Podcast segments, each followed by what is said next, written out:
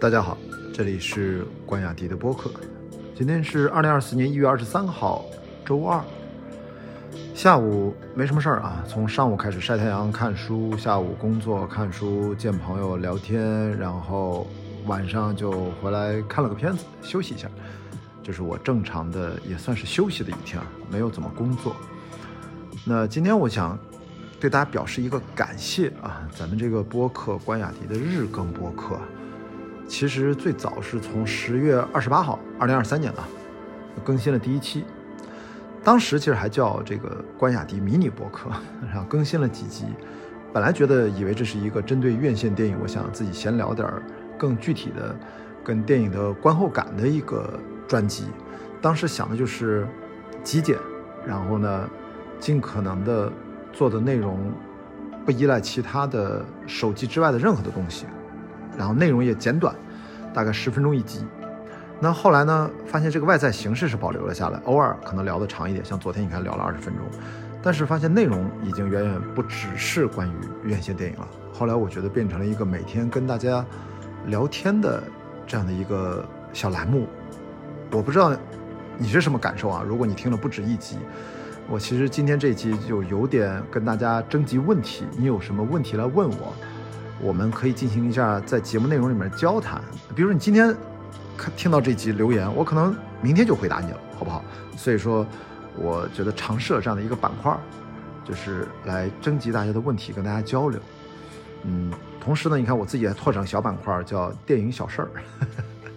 就是说明我很多话题离不开电影。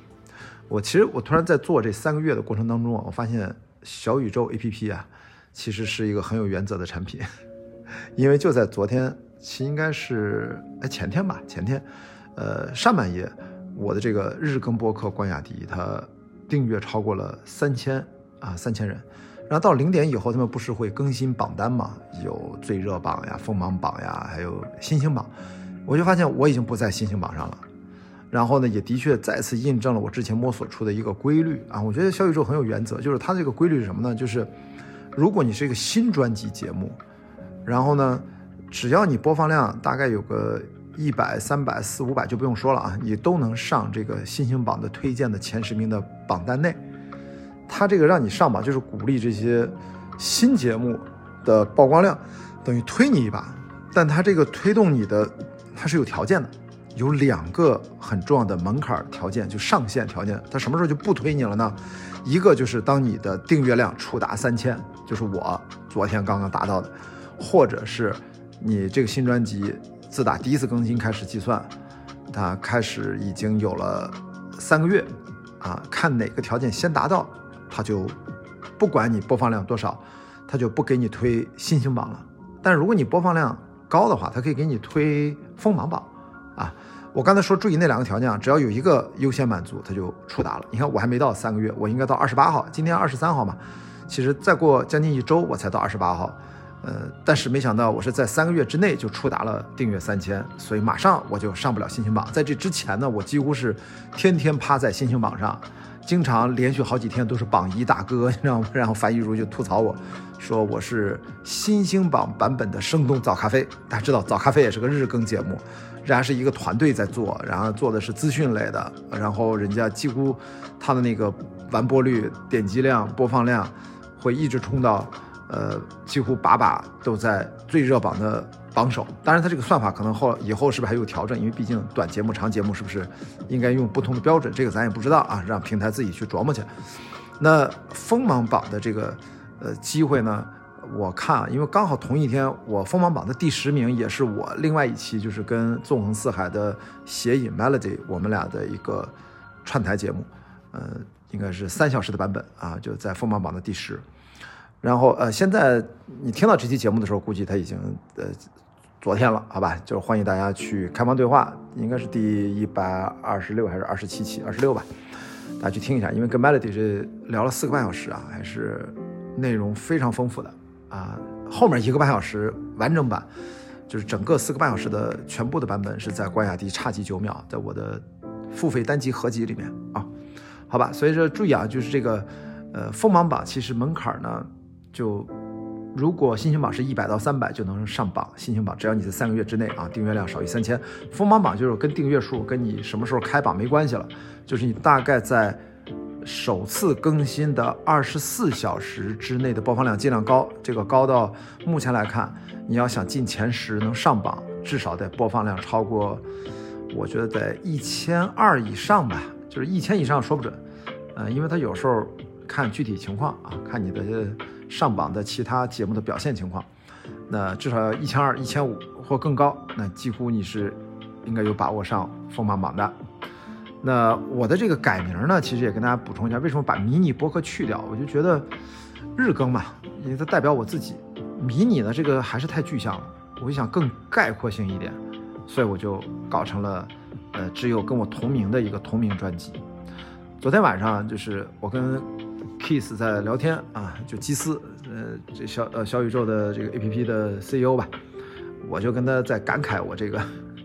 我说关雅迪这个日更播客啊，是一个最偷懒的播客，也不剪辑啊，就是纯手机拿着对着 A P P 里面的内录功能直接录，录完了就上传，也没有什么 show notes，然后敲个题目就发布了。你说这样我保持日更，我才觉得不累。啊，当然，我现在大家看到我其实也有了一些内容，写几句日记啊，复制粘贴一下，我推广自己的就是付费节目呀。其实那个也不复杂，那个在电脑上操作一下。但是我录制、上传、发布，其实全部都是用手机。后来我会把这个内容再更新补充一下。那基斯就跟我说：“说说你这不叫偷懒啊，你这叫勤奋。”我说：“其实我也没觉得是多么的勤奋啊，因为我目前其实还是把播客呢当成一场大型的生活实验。”我其实是在体会和观察播客，它作为一个媒介形式，它到底所能承载内容的丰富度，到底能是多少？啊，就是对于我个人而言，因为它它能承载它各种各样的内容，就毫无疑问。我只是对我而言，我还能够自己能够表达的内容，可以有多少是可以大概做成一个还能听的一个节目吧？因为我也从来不号称做的是精品内容，我连剪辑都不剪，对吧？我都不好意思说自己是精品啊，但是大家那么一听啊，还有他真正的能够触达自己生活的思考的一些角落，他到底还能够触达到哪里？我目前呢，所以有一种感觉啊，因为做播客可能连续更新一年了吧，至少一年多了啊。然后我觉得最适合我的播客的形态和内容主题，应该是在我在这样像生活实验一样的探索过程当中。不断摸索，它自动生成出来的。我尽量不做任何的预设，我让自己保持敏感，啊，去感受，然后我应该会感应到，哎，这个博客其实我应该这么做就没问题。所以说日更这个载体我一直在尝试，所以节目呢，呃，肯定也会录下去啊，播客更新下去，串台也会继续。因为我经常开玩笑，我说我爱播客胜过爱自己的播客，从来都是。这个样子啊，我还会继续去串台，好吧？所以今天其实等于就是跟大家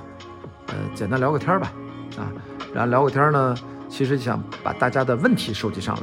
你可以从今天这一期关雅迪的日更播客的评论区就开始把你的日常的思考一些想法呃留言给我，然后我可以选择性的，然后在第二天的节目里面给大家进行互动。看看能不能回答，因为我刚好在前两天的线下活动啊，在 Melody 线下活动，其实有一个朋友，他站起来，其实他问了一些，我觉得相对抽象的一个问题，什么关于梦想啊、现实啊，其实搞得我跟 Melody 现场，我现在在追问他，啊，就是你你到底具体能不能再具体一点？反正总之最后也没有这个朋友也没有说特别具体清楚。我自己当时啊，其实有了只能一个想法，就回答他这个。在个人成长当中的一些可能不知道自己人生的方向在哪里啊，很困惑。现在很多朋友不都这样吗？然后呢，